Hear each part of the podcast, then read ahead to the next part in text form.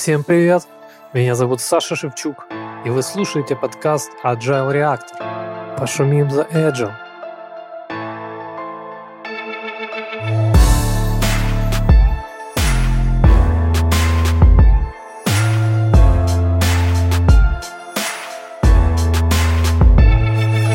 Итак, гости сегодняшнего эпизода Егор Качанов, украинский скроммастер, работающий в латвийском Accenture. Егор использует Scale это Agile Framework или просто Safe в своем проекте, но при этом остается преданным фанатом Kanban, где он сертифицирован по KMP1 и KMP2. Егор также сертифицирован как Safe Program Consultant. И Вова Старченко, друг шоу, контрибьютор блога Agile Reactor и гость эпизода номер 007. Вова – скроммастер голландской продуктовой финтех-компании Twinfield. Из сертификации у Вовы имеются Safe Agilist, CL1, ICP ITF, CSM. Также Вова обучается психотерапии в направлении транзактного анализа и консультирует в этом методе. Своим заданием Вова видит помощь компаниям и людям, в них работающих, а также создание ценных продуктов и взаимоотношений, культивацию среды доверия, открытости и сотворчества. Привет, ребята! Привет. Привет, Саша. Как дела? Супер, супер. Готовы делиться чем-то полезным. Как дела в Латвии, как дела в голландском финтехе? В голландском финтехе хорошо, стабильно, э, continuous improvement, развиваемся. Все хорошо. Спасибо. Как у тебя, Егор? В Латвии все тихо, спокойно. Э, поработаем на Германию, на страны Европы. Маленькая, уютная страна. Здорово. Э, ребята, сегодня хотел поговорить с вами о вовлеченности скрам-команд на всех стадиях и, в частности, о командной работе как составляющей этой вовлеченности. И один из первых топиков, которые хоч... с которых хотелось бы начать, что вообще такое вовлеченность для вас и как вы ее определяете? Я думаю, в, перв... в первую очередь я хочу сказать, что все думают, что можно быть вовлеченным 100%, быть вовлеченным каждый день, но мне в последнее время нравится концепция Анны Обуховой о том, что ты не можешь быть на 100% заряжен 7 дней в неделю, 24 часа в сутки. То есть как бы бывают спады и подъемы вовлеченности и в энергии команды. И если говорить про то время, когда команда действительно вовлекается, а, работает какой-то такой промежуток времени, релиз небольшой, там 2-3 месяца, это выглядит следующим образом, что все достаточно заинтересованы и задают вопросы. Для меня самое главное это когда люди общаются, задают вопросы, проактивные, делают чуть больше, чем от них требуют. То есть, в принципе, если ты заходишь в такую команду, со стороны понаблюдаешь день, если такой гембовок, скажем так, то это сразу заметно. Mm. Супер интересно. Вова, я знаю, что мы с тобой много копий сломали на тему вовлеченности команд, пытаясь их затащить в эту тему, когда вместе работали в Томасе Куке. А как ты видишь проблему вовлеченности и что она для тебя представляет? Если говорить об определении, для меня вовлеченность это в первую очередь, когда э, мне лично не все равно. То есть когда меня волнует и процесс, и результат. То есть, когда мне важно действительно, что происходит здесь и сейчас э, со мной, с моими коллегами, с людьми, которые со мной в одной упряжке, да, и также мне важно, чего мы достигнем вместе. То есть тогда вот ну, я для себя понимаю таким образом вовлеченность. И ну, стараюсь таким же примером, как lead by example, э, показывать это ребятам в командах и ну, работать над этим. А проблема вовлеченности, вот ты, ты прям сразу да, заходишь с проблем. Да, я хочу понять, зачем нам это нужно, зачем мы вообще это сейчас обсуждаем, и почему мы пытаемся это получить от dev команд или от scrum команд. Вот, и в чем, собственно, проблема, почему мы это не получаем? Мне кажется, без достаточного уровня, вот как Егор сказал, э, есть разные уровни вовлеченности, да, то мне кажется, без достаточного уровня вовлеченности невозможно э, хорошего творческого процесса, что в свою очередь э, не позволит создавать ну, хорошие, качественные продукты, инновационные, которые нужны современным пользователям. Поэтому вовлеченность, она важна на всех этапах. то есть и на этапе Product Discovery, и в дальнейшем на разработке, и ну, уже как в сборе информации и обработке фидбэка от пользователя. Вот, поэтому э, это важно, это действительно вот один из аспектов тех human факторов, о которых мы постоянно говорим, вот, э, вовлеченность dev-команды. Почему я начал эту тему? Потому что мне интересно э, знать, как вы, ребята, как опытные скроммастера, решаете вопрос вовлеченности команд именно в, в Product Discovery. Да? Очевидно, что в dev-командах присутствует вовлеченность на этапе в delivery, потому что э, ребята так или иначе деливерят результат, да, кто, кто лучше, кто хуже. А вот на этапе discovery, и давайте поговорим глубже, что такое discovery, с этим я наблюдаю небольшие проблемы. То есть люди не совсем понимают, что это Discovery, зачем это им нужно, почему девелоперы, специально обученные для кодинга люди, должны заниматься, например, валидацией гипотез или обсуждением UI, да, или э, наблюдать за research-лабами UX-researcher ов. Э, есть такая прекрасная книга Inspired от Марти Кеган, надеюсь, правильно произнесу свою фамилию. Вот, и он там говорит, что если вы используете ваших разработчиков только для того, чтобы писать код, то вы получаете где-то примерно половину от того, что они могут, ценности, которые они могут вообще принести в продукт. И одна из основных ценностей — это то, что у разработчиков у них другой аналитический склад ума, другое мышление, другой взгляд — и они могут, эм, если они будут участвовать в Product Discovery на начальном этапе, они могут привнести совсем другой взгляд, другие вопросы кастомеру, клиенту задать другие вопросы, посмотреть с другой точки зрения, и, возможно, это будет полезно. Часто такое бывает, что, допустим, продукт оунер маркетолог, неважно кто, они вот увидели какую-то идею, и они с ней как с ребенком возятся, все, это супер классная идея, если я вот, вот это сделаю, порвет весь рынок. Если инженер посмотрит, спросит, задаст пару вопросов, с другой стороны посмотрит, он может покритикует, тогда это может быть полезно уйти от этих розовых очков и может действительно посмотреть, стоит ли это делать. Ну, важный аспект. А как ты понимаешь Product Discovery, да, как фазу проекта? Что, чем она отличается от фазы Delivery?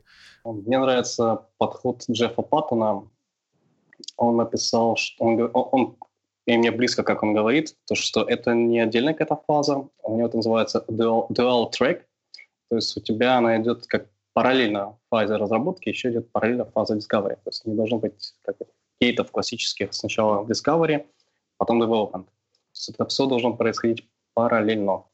И люди, и это не должно быть две команды, то есть не должна быть одна команда, которая занимается только discovery, параллельно, например, даже, и одна, которая занимается только development третья команда деплоймента, например. То есть это должно быть параллельно, и это должна быть одна и та же команда. Не обязательно нужно тебе вовлекать там, всех абсолютно разработчиков одновременно в Discovery, но ты можешь периодически пару человек, кому что нравится, главное buy-in, чтобы люди, людям это было интересно. Согласен, это проблема. Да, как бы ты описал саму Discovery? Из чего оно состоит? Что это такое? Это процесс, это какие-то артефакты, это какие-то дополнительные роли. Это, да, ты сказал правильно, что это не отдельный стейдж в проекте. Желательно, чтобы он был вместе с клиент с э, delivery и шел по параллельным трекам, и это все каким-то одним лупом все связывалось. А как понять, что мы в Discovery, и как понять, что мы в Delivery? Я же буду э, делать ссылки. Мне нравится Startup подход о том, что э, это нужно валидировать. То есть есть какой-то опшен у тебя, что может принести пользу э, денег, если мы выпустим какую-то фичу, например. Вот. И на этапе discovery э, нужно, я считаю, прототипировать обязательно, сделать прототипы, как-то проверить, нужно писать супер какой-то код, крутой прототип, но это нужно уже на этапе э, discovery это проверить я бы даже сказал, что есть понятие есть velocity, скорость разработки, а есть еще скорее, скорость валидирования твоих опций, имеют ли они право на жизнь или нет. Я бы сказал, в целом это процесс, который есть свои артефакты, например, фичи ты хочешь проверить, есть свои люди. Насчет ролей не знаю, по-любому должен быть, наверное, продукт оунер кто-то, который принципе, смотрит на это все, на продукт в целом видит кто-то из разработки для того, чтобы он помог сделать прототип, тоже позадавал вопросы, сказал, насколько это feasible, возможно ли это вообще такое сделать, и как быстро это можно сделать. Может быть, на это надо год потратить, на, может, месяц, неделю. Это тоже влияет на решение делать это, не делать. И, конечно же, должны быть э, кастомеры, какие-то клиенты, пользователи финальные, с которыми мы можем проводить. Но таких ролей я бы не сказал. Но мне кажется, в основном это действительно сила вот в коллаборации, то есть потому что э, и в балансе, то есть потому можно э, действительно, то есть должны быть правильные люди и в правильном месте, в правильном времени, да, собраны вместе, потому что э, с одной, то есть какие могут быть дисбалансы в этом процессе, когда product discovery э, происходит только на уровне не знаю, там, продукт менеджмента или продукт оунера да, а, или же когда вот наоборот перекос в сторону, когда вот мы отдаем полностью все в команду, не как-то не сформулировав еще толком гипотезу и не проанализировав достаточным образом там рынок и так далее. То есть все должно быть в балансе, как мне кажется. И э, вот действительно эти люди с определенным складом ума, потому что вот, как Егор говорит, у девелоперов свой аналитический склад ума, и это супер. И также есть э, люди со стороны бизнеса, которые мыслят другими форматами, и это тоже важно. И э, ну, наша задача как бы помогать им находить общий язык и получать максимум value от этого процесса. Э, одинаково контрибьютить в, ну, в данном случае Product Discovery, если мы о нем говорим. У меня, кстати, вопрос. Я думаю, нормально, если мы по ходу будем вопросы задавать? Да, конечно, пожалуйста, задавай. Вот, вот я знаю, что сейчас, Саш, вот, э, у тебя в компании вы с квадами очень активно работаете. Вот, да, мне кажется, да, это такая боевая единица, которая включает в себя вот всех необходимых людей, а можешь ли ты поделиться о том, как вот помогает ли данная структура в Product Discovery? И если да, то каким образом? мы только пробуем, экспериментируем с этим подходом. На самом деле, ну, как бы это, этот подход не нов, да, он в принципе, отражает то, что скрам-команды должны делать, да, cross-functional, multi-talented team, но э, так как мы делаем большой enterprise, большой продукт, и склад у нас, на самом деле, это э, около 20 человек. То есть мы все равно отделяем Scrum Core команду от uh, Squad People, да, людей, которые окружают из-за комплексити самой организации, из-за того, что у нас нет достаточного числа вот, ну, вот этих ребят, которые нас обеспечивают extended capabilities. Это скорее так shared ресурсы, они не являются постоянными тим-мемберами. Вот, это, скажем так, наша попытка починить вот э, ту дисфункцию, когда девелоперам спускают не э, цель какую-то или концепцию или проблему, которую нужно решить, а уже какой-то готовый результат, специфицированный, строго описанный э, в виде эпиков и тасков в джире. Да, если Dev выходит с некоторой концепцией, говорит, я хочу, э, я считаю, что эта фича должна быть сделана не вот так, вот как продукт оунер ее предлагает, а другим образом. Давайте провалидируем. И есть специально обученные люди, которые умеют э, как на уровне э, A-B-тестинг платформы создать э, этот A-B-тест, измерить его, провести э, multiple variation testing, MVT, да, и потом сказать, что вот есть control group, и есть результаты этого теста, и насколько по нашим метрикам, которые мы определили заранее, этот вариант лучше или хуже, да, мы там мы, мы должны обязательно определить KPI, который мы будем измерять, там, например, конверсия или non-bounce rate или э, что еще, э, количество регистраций. Вот. Э, это одна из один из аспектов этих команд. Соответственно, у этих команд есть еще отдельные core аналитики, которые уже по факту внедрения определенной фичи собирают данные э, и пытаются выудить инсайты по результатам имплементации фичи. Есть э, UX-ресерчеры, которые еще до того, как начнется A-B-тест, могут, скажем так, реализовать этот функционал на каких-то простых э, low-fidelity прототипах и протестировать эту фичу э, во время интервью с пользователем. Соответственно, есть UI-дизайнеры, с которыми, опять же, development команды могут очень плотно работать и, и э, уменьшить количество реворка таким образом, что э, они будут изначально ранее какие-то свои мнения по поводу дизайна озвучивать. Не тогда, когда дизайн уже будет максимально заполишен, вылезан, а гораздо раньше, когда там это все на уровне, опять же, high fidelity прототипов. Э, что еще? Какие аспекты? Э, архитектор тоже очень сильно вовлечен на, в стадии, э, в склады, на стадии discovery, так как мы пытаемся починить вот этот антипаттерн, когда архитектор или группа архитекторов принимает какое-то решение, не спрашивая development команд об этом, как лучше. У людей, которые на самом деле в полях и не знают, где конкретно у этой архитектуры есть слабые места, и они могут архитекторам подсказать.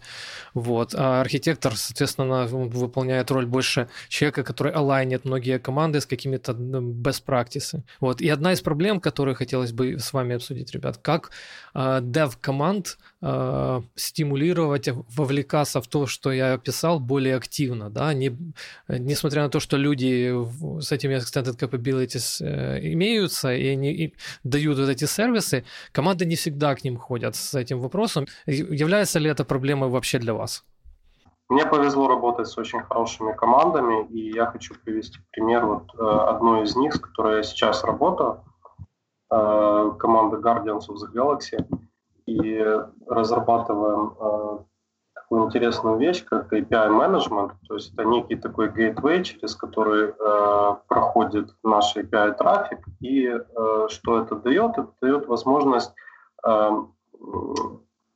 анализировать э, потоки трафика для дальнейшей монетизации его. Э, изначально были, была спущена просто, вот, как ты говоришь, проблематика, да, то есть было э, спущено, ну, просто поставлена цель, что э, бизнесу необходимо каким-то образом анализировать потоки трафика для дальнейшей его монетизации. Э, дальше вот действительно команда очень хорошо э, вовлеклась, то есть мы э, поняли, кто нам для этого нужен, какие люди нам для этого необходимы. То есть, ну, из того, что ты рассказываешь, у вас уже более такой predefined э, есть пул людей. В нашем случае нам нужно было лучше проанализировать, понять, кто в этом вовлечен, потому что не совсем функциональная разработка, а которая связана больше с э, инфраструктурой, с процессом деплоймента и так далее. То есть мы вовлекали и у нас есть System Team, то есть команда, которая ответственна э, непосредственно за деплоймент, и э, команда, которая архитектор тоже очень активно вовлекался. То есть мы определили правильных людей. Дальше, конечно же, было много и прототипирования, и research а, и э, вот в этот момент очень важна роль вот фасилитации именно э, потому что ну, создать task у POC это хорошо, вот, но именно по brainstorm ить, определить, какие вопросы нам нужно выяснить, что мы хотим получить на выходе. Каждая саптаска, это был, ну, то есть все вопросы, они были разбиты на саптаски, и а, каждый человек брал на себя определение того или иного вопроса. И когда э, подходил этап там, ну, колонки код-ревью, условно, да, в Jira, то обязанностью людей было поделиться вот своими находками с командой, получить фидбэк от команды, от других вовлеченных людей и э, зааджастить результаты и так далее. То есть в результате ну, прототип вышел довольно хороший, и мы дальше могли уже более э, детально переходить к процессу э, непосредственной имплементации. То есть, если отвечать на твой вопрос, вот в чем сложность и что с этим делать, э, мне кажется, первая сложность – это э, правильные люди, как бы, как бы банально это не звучало, но правильный хайринг, он решает тебе половину дальнейших проблем. То есть изначально в команде были люди с очень хорошим, как мы между собой говорим, agile mindset, то есть да, люди, которые действительно э, гибкие в своих решениях, люди, которым важен результат, которым важен процесс, которым интересно то, что они делают. Э, вот это, это первое, да, то есть как бы нужно правильно составлять и комбинировать команду. Возможно ли это измерить по каким-то э, признакам, определить, что мы выбрали правильных людей и они будут контрибьютить в этот discovery и в, в, на всех фазах, на которых мы ожидаем? Как ты эту проблему решаешь? А, ты имеешь в виду еще до хайринга или уже после? Как вот понять, что вот этот человек будет вовлекаться или не будет? Если ты это делаешь на, мной, на нескольких этапах, то, наверное, угу. на, на всех этапах важно понять и, на, и до хайринга, и во время. И... А, ну, как правило, я принимаю участие во время хайринга, то есть я даже не спрашиваю там вопросов, не знаю, там, а какие роли в скраме ты знаешь, или там еще что-то. Нет, то есть мне важно понять вот именно, как человек мыслит, какие у него были ситуации. А, например, мне очень нравится вопрос, вот, э, который мы неоднократно задавали, э, что важно, делать правильные вещи или делать вещи правильно. То есть важно понимать, как человек мыслит, э, понять, вот есть у него вот этот product mindset, то есть разница между product mindset и project mindset. То есть, ну, есть там, не знаю, список вопросов, которые позволяют это выяснить. Э, что я пытаюсь для себя определить, это действительно, или у человека есть вот предрасположенность к разделению ответственности, к тому, чтобы брать на себя ответственность, э, к тому, чтобы а, ну, командная работа, конечно. То есть очень много внимания я уделяю, насколько человек является вот тимплеером. Потому что можно, можно собрать команду звезд, и она абсолютно не станет звездной командой. А, мы это все знаем. И вот я проверяю вот именно такие аспекты. То есть очень хорошо узнавать, какие вот были ситуации, какие были вот примеры не знаю, той функциональности, которая разрабатывалась командой, э, посмотреть просто, как, как человек, ну, какая история, да, то есть как человек это преподносит. Вот таким вот образом. Спасибо, Егор. Ты как думаешь? Наверняка у Accenture есть очень, и у тебя, как частью этой компании, наверняка есть богатая практика, как решать и кейсы, да, потому что это глобальная компания, которая присутствует, ну, наверное, на всех рынках, да, европейских, американских, азиатских, где только возможно. Наверняка они тысячу раз решали эту проблему, да, проблему вовлеченности, проблему discovery versus delivery. А что ты знаешь по этому поводу, чем можешь с нами поделиться, секретики какие-то?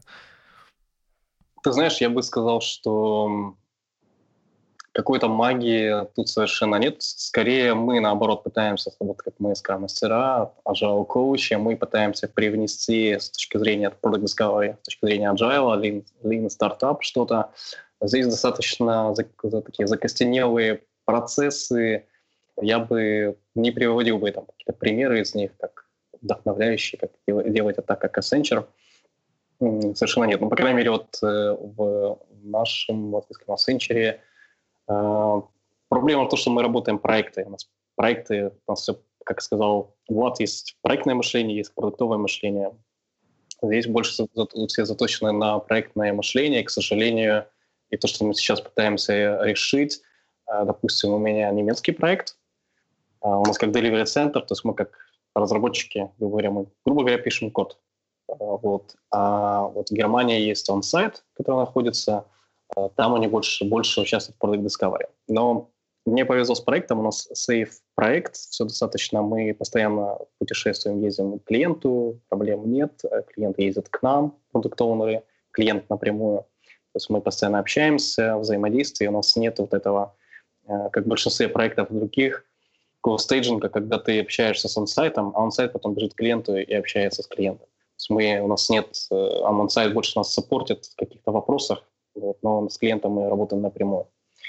А, так как у нас Safe, Safe Scale Agile Framework э, проект, мы сейчас тоже пытаемся решить проблему с Discovery, больше вовлекать э, ребят, так как появилась проблема следующая, что когда э, фичи, они где-то у себя там в портфолио или в Epic, и на Epic они сами ставят какие-то оценки по сложности, там, сравнивая другие, и когда реально фича попадает к нам, и мы начинаем ее делать, бывает такое, что мы фичу делаем за неделю, а бывают фичи, которые мы делаем, допустим, месяца 3-4. И, соответственно, когда у тебя такая высокая variability между фичами, ты не можешь быть достаточно предсказуемым. Ты не можешь сказать, что мы сделаем там, 20 фич за столько-то времени, потому что фичи совершенно разные, разных размеров. Это вот первый вопрос, который мы сейчас пытаемся решить. Мы хотим, вот мы сейчас вовлекаем разработчиков на этап создания фичи, а, чтобы мы вместе тоже объясняли, что мы хотим сделать, как мы это будем делать. Плюс а, обычно в разработке этой фичи задействованы несколько команд. И команды сидят в разных местах. Кто-то в Англии, кто-то в Мюнхене, кто-то здесь в Риге. А вот. Это тоже пытаемся их подружить, решить. Это так. То есть для вас скорее проблема синхронизации dev команд с, с Discovery и с продуктами состоит в том, что вам нужно понять, за сколько и как долго это, этот проект будет реализован и фичи в нем. Да? Это скорее, э, наверное, больше к вопросу бюджетирования и планирования финансов. Я правильно понял? Да, но я бы сказал, что это первый шаг, который мы сейчас хотим сделать. Но вот второй шаг, то, что мы хотим решить, это вот э, мы поработали больше года, и так сложилось, как как часто бывает, что в бэклоге скапливается огромное какое-то количество фич, и мы, нам сложно понять, они уже нужны, не нужны, и мы хотим тоже увлекать на этапе Product Discovery для того, чтобы быстрее валидировать какие-то опции, фичи, делать MVP этой фичи, проверить, не работает, супер, закрыли, не делаем больше. Потому что если мы уже делаем фичи, то слишком дорогой эксперимент. Ты, по сути, полностью пишешь код, а потом в конце получается, что оно абсолютно не нужно. У нас тоже были такие примеры, когда мы потом переделывали, потому что то, что мы сделали, оно не то, не работает. Но мы вложили в это, в это уже много времени, денег, соответственно, бюджета. Поэтому сейчас мы вот на шаге, когда мы пробуем, мы такие делаем end-to-end фичи груминги, когда участвуют э, представители трех команд разработки, когда участвуют э, фичер-оунеры у нас, так, так называемые, есть продукт-оунеры, то есть бизнеса, то есть клиента. И вот мы пытаемся сейчас наладить эффективность этих митингов, потому что проблема еще с, тех, с когда дистрибьютят команды в разных местах, сложно общаться еще. И сложно... У нас, я хочу еще добавить такой аспект важный по поводу вовлеченности. Это продукт, который ты делаешь. Потому что если это не секси-продукт, тебе тяжело быть вовлеченным. Вот у нас, например, страхование, insurance domain, он не, он не очень секси, если сравнить, не знаю, с каким-то прикольным мобильным приложением там, для дейтинга или для education. соответственно, если ты, я уже не говорю про, про, про наш продукт, про нашу команду, если у вас какой-то продукт, вы делаете платформу для education, и если люди, которые ее разрабатывают, делают, им неинтересно, они не вовлечены, то это тоже хороший вопрос, а, что ли вы делаете, да, понравится ли это тогда вашим клиентам. Если будешь ты или вечером, когда идешь домой, пользоваться тем, что ты делаешь. Здорово. Скажи, пожалуйста, как вот на твоей практике понять, измерить, есть ли это вовлеченность? Как выглядят вовлеченные команды, вовлеченные девелоперы, QA или другие тиммемберы? Как вот выглядит митинг, где эта вовлеченность бурлит, или продукты, или фичи, в которых эта вовлеченность была? Вот. Ты можешь привести несколько примеров? Самый простейший пример – например, у нас планируется завтра э, груминг фичи новый. Самый простой пример, ты спрашиваешь, не, тебе не нужно, чтобы все туда подключились, тебе нужно пару человек. А, нет смысла всей команды. Ты спрашиваешь, кто хочет подключиться. Если все молчат и выбирают, так сказать, выбирается тот, кто жертва. меньше, да, жертва, то тогда, конечно же, это самый яркий признак, что ты не вовлечен. Ну и команда не вовлечена в то, что мы делаем. Для меня это признак номер один, и то, с чем мы сейчас ну, не боремся, мы пытаемся. Мы не хотим никого заставлять, а мы хотим, чтобы люди вовлекались. А, я немножко перепрыгну. А, больше таких вот примеров, это просто у меня сейчас близкие примеры, я могу сразу сказать, что вовлечен или не вовлечен. Оно вот как и решается. В другой команде был хороший пример, как это решили. Приехал продукт оунер с Мюнхена э, и провел такой...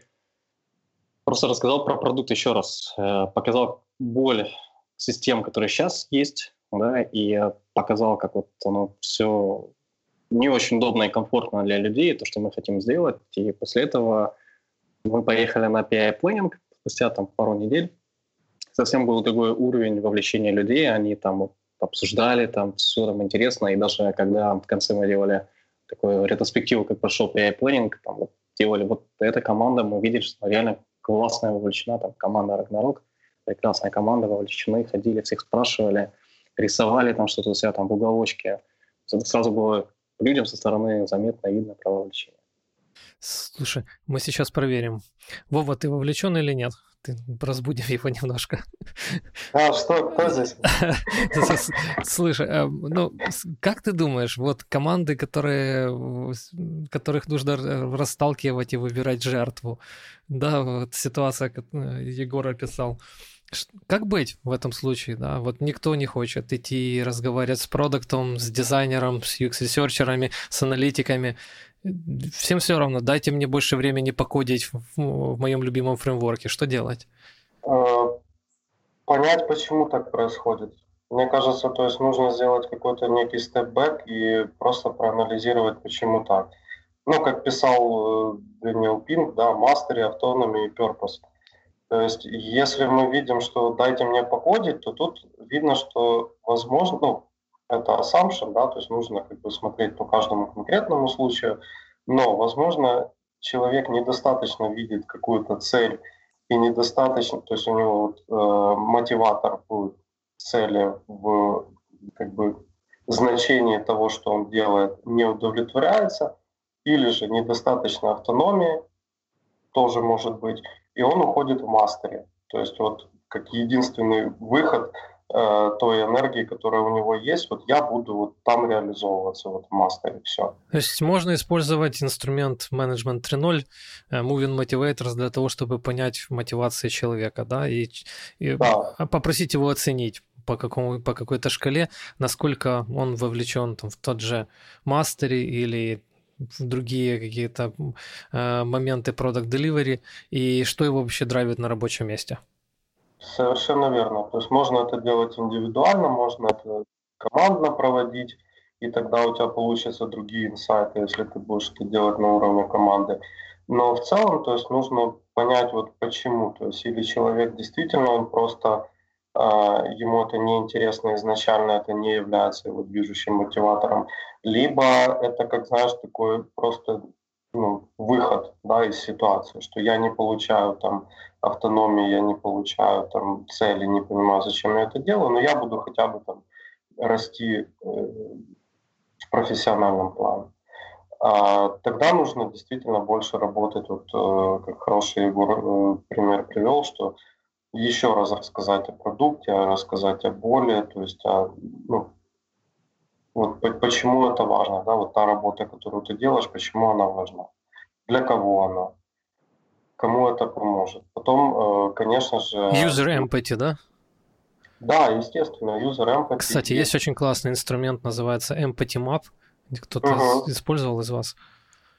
вот именно user empathy map, он, да, он описывает, так скажем, боли, о чем ты, Вова, только что сказал, создает некоторый такой канвас, да, на, на одной странице можно понять, какие проблемы пользователя мы пытаемся решить. Да, да, не использовал пока, но слышал об этом. Прилинкуем, если что, для ребят, которые заинтересуются. Я просто хотел еще добавить таким моментом, что заставлять тоже не нужно. Это нужно при, принять мер. Это моя, моя точка зрения, может, конечно, потом вырежешь из э, подкаста, но, например, я просто пример приведу, я просто, наверное, разные из Product Discovery, разные продукты, и везде разный контекст. Например, в нашем контексте у нас финально вот то, что увидит пользователь, оно не будет все равно секси, это будет Excel, грубо говоря, таблицы и, может быть, какие-то там графики там, в другом каком-то приложении. А основная у нас работа, самая сложная часть, и то, что интересно, очень ребят, ребятам интересно, они вовлечены. У нас сейчас новая платформа, новая технология, на которой мы это все делаем, она достаточно сложное, новое, мало про нее информации. Э, и, принципе, ребятам интересно делать вне Discovery. То есть мы достаточно много делаем exploration, есть такое понятие в сейфе, тоже конкретная история, или там эпик, или фича, может быть, exploration, когда ты что-то эксплоришь, можешь тоже прототипировать, там, замеры, что хочешь, и по результатам этого ты дальше делаешь выводы, мы делаем, идем сюда или идем туда. Вот. И у нас, например, была в прошлом такая фича, мы с... придумали, как мы ее сделали, все уже договорились, уже там в этой фиче там 7, грубо говоря, или там 10 историй, неважно. И первую историю мы взяли exploration, так, попробовать все-таки там, новая как она будет работать, лучше так или так сделать. Попробовали, и все те остальные, там, которые там 7 историй осталось, мы их отправили not relevant больше и создали новые истории и сделали совсем по-другому. Ну, то есть Discovery может быть и здесь тоже. Вот. Такое мнение. И Product Discovery у нас достаточно все просто, все прозрачно. Нам нужно из compliance, который меняется в Германии, IFRS 17, его нужно удовлетворить к определенному году. Вот. И ничего там сверх, сверх такого, что тебе нужно discovery, как клиент хочет – там такого, к сожалению, пока нет. Все очень определено и понятно. Все достаточно определено и понятно, да. Угу. Вот, поэтому здесь э, э, у нас нет такого, что мы вот хотим делать, бежать клиентам, бейбиситинг, делать, делать, делать, делать с ними, смотреть, как они работают. В целом, плюс-минус, более-менее все, все ясно, все определено. Но, с другой стороны, нам нужно discovery платформа, где это мы делаем, чтобы было хороший maintainability, performance и так далее. То, что важно для большого enterprise, для большого количества данных, там будет очень большое количество данных, много пользователей. Там, вот там интересно это чуть поразбирать. Круто.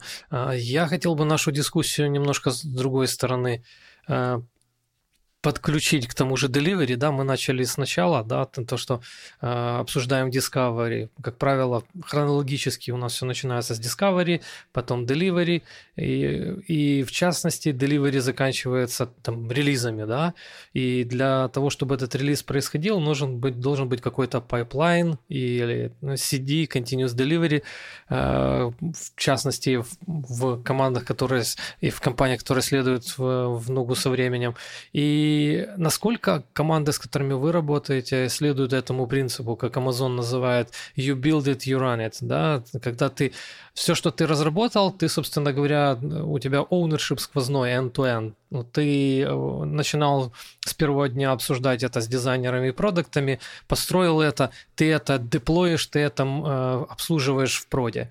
А насколько вам приходилось работать с такими командами и стремитесь ли вы в эту сторону в компаниях, где вы работаете? Для меня прекрасно был пример, пример в Тарасовце. Я до сих пор даже вот э, вспоминаю. А, но все на самом деле началось с воли одного человека, это вот Алексея Ключника, который был директором нашего департамента, департамента R&D, который это все запускал, заводил вначале, да, то есть давал такой вот пинок, чтобы оно все запустилось, CI-CD, очень много туда энергии э, вкладывал, а мы уже в командах тоже пытались этот огонь, чтобы он не газ в глазах людей. И один из таких вот примеров, которые для меня вот как что нужно делать, отправить людей на классный, качественный тренинг. Вот, э, по-моему, XP Injection, если я не помню, Алименкова компания, они, по-моему, занимают, занимаются этим. Мы ребят отправили, к сожалению, не всех абсолютно, но вот по пару человек, помню, из команды мы отправляли – в субботу был тренинг, и э, ребята, когда в понедельник вернулись, вот когда им показали на примерах, как это все TTD, вот это все деплойменты, они вернулись с горящими глазами и говорили, блин, все, теперь вот разрабатываем только так, вот только так правильно, и тогда с ними легче работать, им легче есть на что рефлексировать и какой пример. То есть, если бы я сказал, если бы вы меня спросите, как вот, что первое нужно сделать для того, чтобы внедрить эту культуру, я я как скрам-мастером, ну, я, я, я это не делаю, да, я не пишу ни тесты, я не строю CI-CD. Мне сложно, чтобы, чтобы это было конгруентно донести человеку, который это должен делать, делать так. Хотя я это не делаю. Поэтому для меня первый шаг – заказать качественный тренинг, тренинг, чтобы люди сходили и попробовали. Тренинг не послушать со слайдами, а с компами, ноутбуками, чтобы они сразу это делали. Здорово. Я хочу добавить, что действительно действенный метод и, и один из вариантов, если тренинги для вас недоступны из-за финансовых моментов, в общем, поступайте следующим образом. Можно отправить в команды, которые это уже делают, уже умеют, и для того, чтобы команды, которые сомневаются, или отдельные девы, которые сомневаются, понаблюдали, как это происходит на практике, что там нет никакой э, черной магии или э, что там нет ни, ни, никаких особенностей, просто экстра шаги, которые помогают вашим автотестам, вашему подходу к качеству продукта становиться лучше. Тот же TDD, да, или pair programming, или э, что еще может может быть, да, engineering practices применено, нужно увидеть, как это работает вживую. Тогда э, вероятность того, что это зайдет в, этой, в, этой, в эту команду, повышается. Вот это из моей практики могу сказать, то, что я наблюдал. Сто процентов, да. Отличный, отличный совет. Так даже дешевле. Да, да. Если есть, конечно, такая возможность в большой организации отправить в другой отдел или в другой продукт, или э, да, другую команду. Вова, что скажешь? Ты что-то подобное видел? Приходилось, а, скажем так, product thinking расширять до там, скажем, до границ э, you build it, you run it, и чтобы команды полностью э, владели процессом вплоть до релиза в прод. Да, в принципе, есть такой пример, но с темной стороны, то есть с негативной. То есть э, Пример, как происходит, если, если компания не видит в этом необходимости или если такое просто не происходит. Я имею в виду, когда э, команда вовлекается в процесс э, релиза тоже.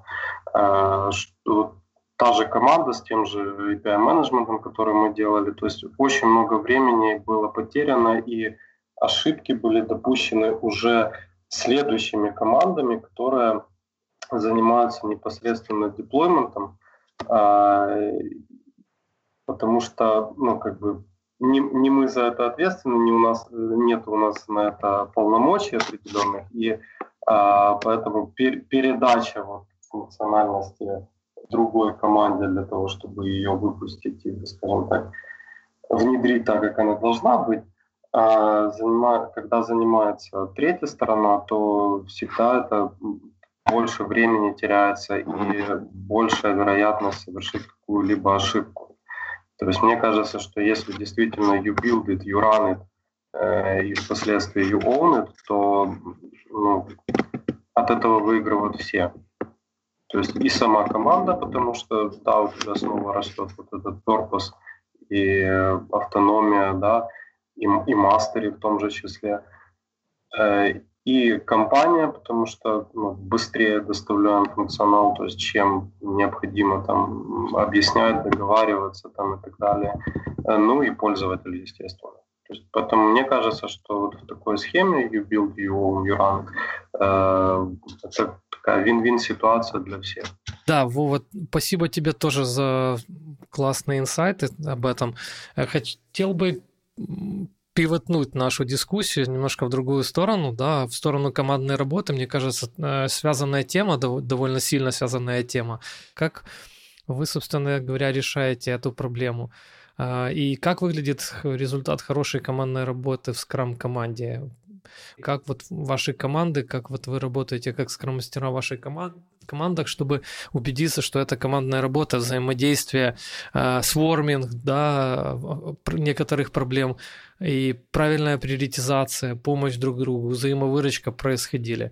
И какие у вас интересные наблюдения на этот счет? Все, все мои команды, с которыми я работал, я считаю, что командная работа была там очень на высоком уровне.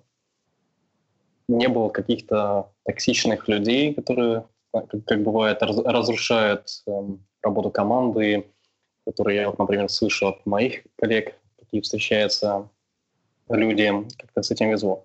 Как понять, что высокий уровень команд, командной работы, в принципе, одно из таких э, моих, моих сразу, сразу наблюдений – это то, что люди общаются между собой. Да, отличный пример, кстати. Люди, конечно, они имеют право, они должны сидеть какое-то определенное количество времени, могут там в наушниках слушать свою прекрасную музыку, писать свой прекрасный код, Но если в течение дня ты видишь, когда люди просто могут снять наушники, пойти, поговорить, вместе парно поработать, пообщаться.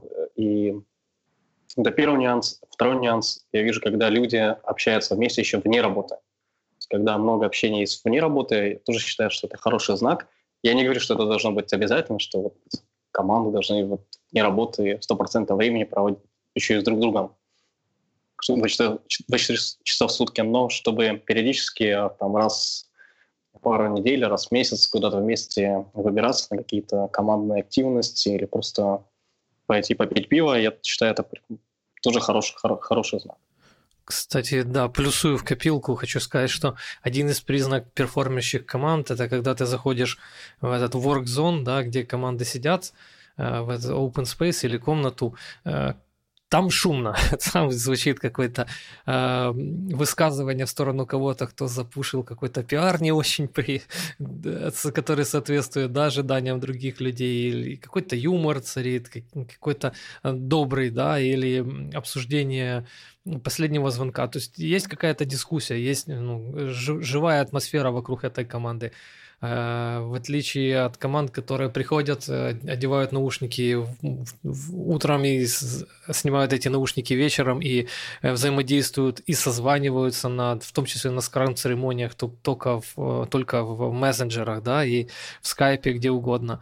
Как правило, в тех командах уровень перформанса, я наблюдаю по факту, гораздо ниже, потому что они не спешат друг другу на выручку, и каждый решает свою задачу, просто хендлят задачи в джире, да, которые на, на них падают, они даже их не вытягивают.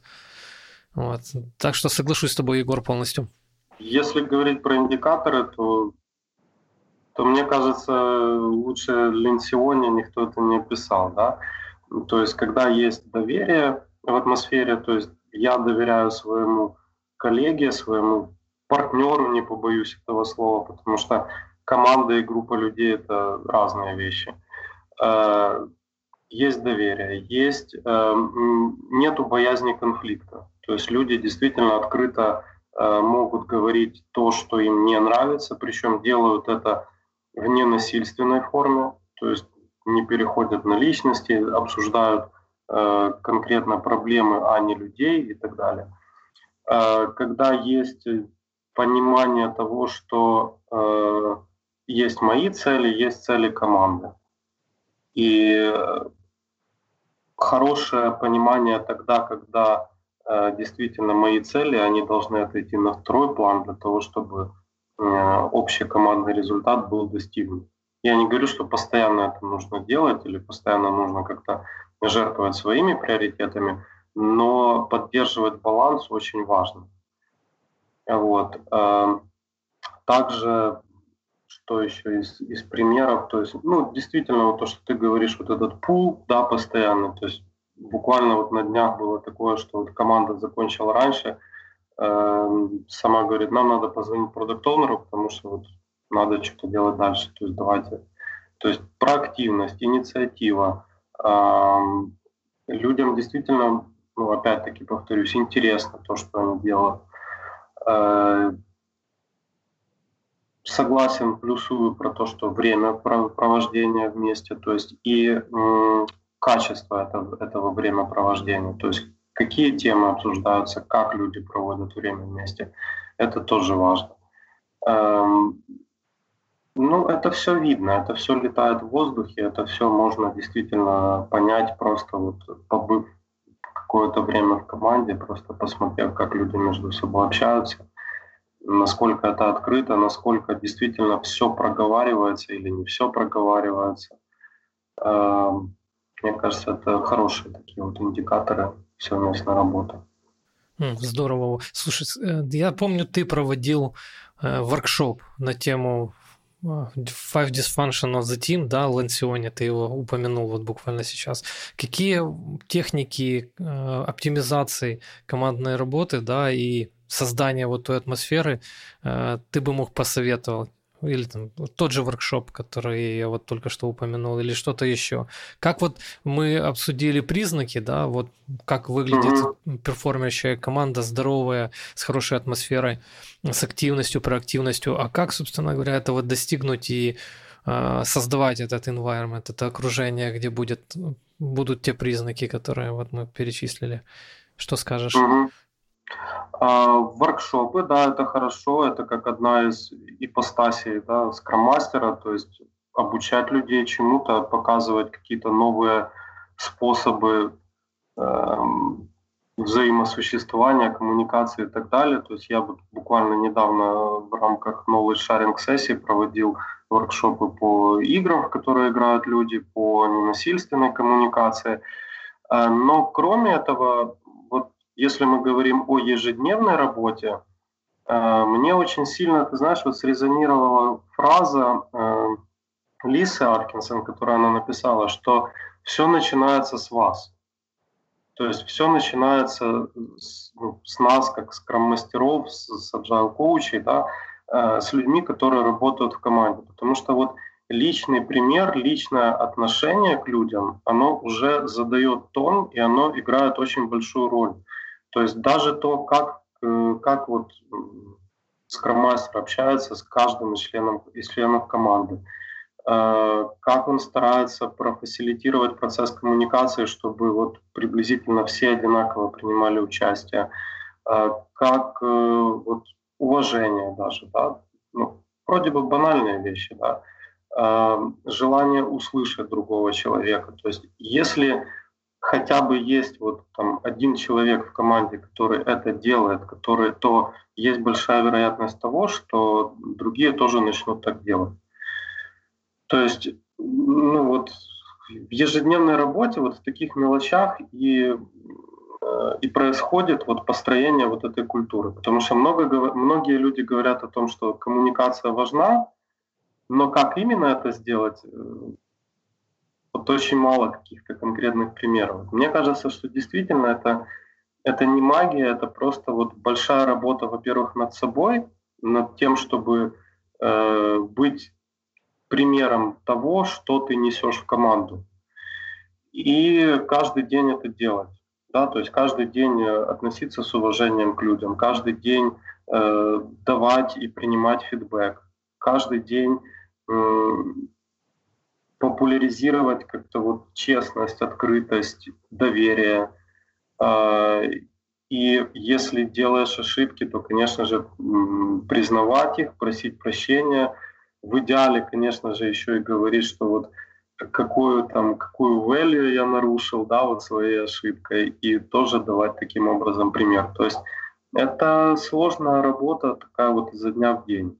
Из инструментов этому могут помочь те же воркшопы, ground rules, да, как я понимаю, один из воркшопы, вариантов. ground rules, э, то есть, ну, team agreements, да, э, потом, ну, фасилитация, да, то есть вот разные-разные способы фасилитации, то есть цепляем для наших слушателей Core Сэма, Protocols Сэма да? Кейнера, да, Core Protocols, то есть э, это тоже все, все очень влияет. Многие практики из Management 3.0 тоже, все туда же. Просто тут важно понимать, что есть инструменты, а есть э, наполнение как это сказать? Контент.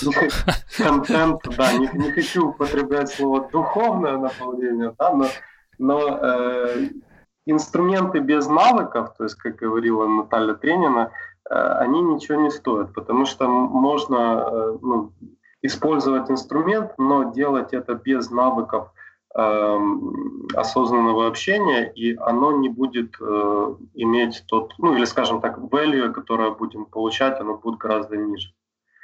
Э, поэтому важно вот действительно работа над собой в этом плане и работа с командой, чтобы действительно вот выводить на новый уровень общения. То есть открытость, честность и э, доверие.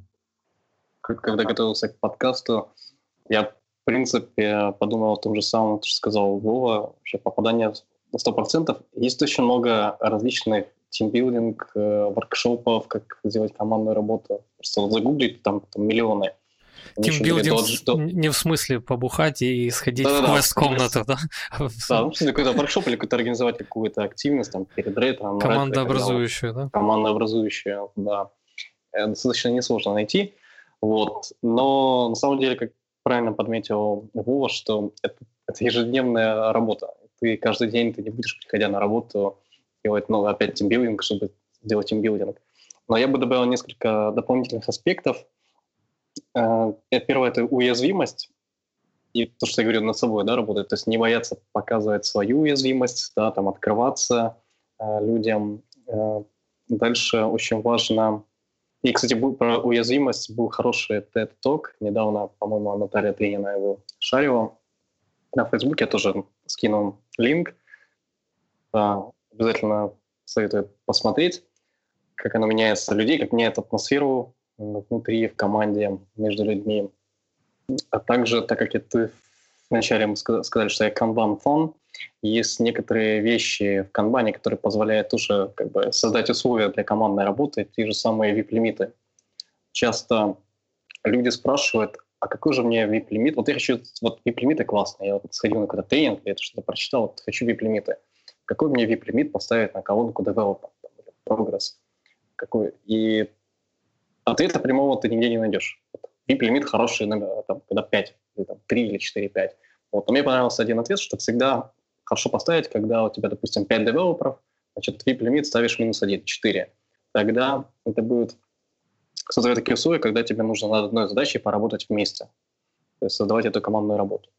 И в целом, если подумать, зачем мы вообще объединяемся в команды, это для достижения чего-то, чего ты не можешь сделать сам.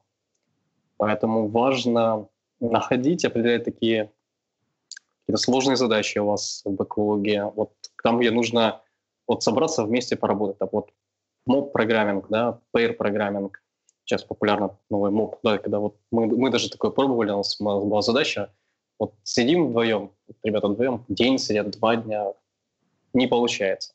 Вот, тогда мы, я помню, бронировал переговорные, по-моему, на два или на три дня, просто бронировал переговорку для всех. Все приходили с ноутбуками, садились, на плазму транслировали кто-то по очереди свой код.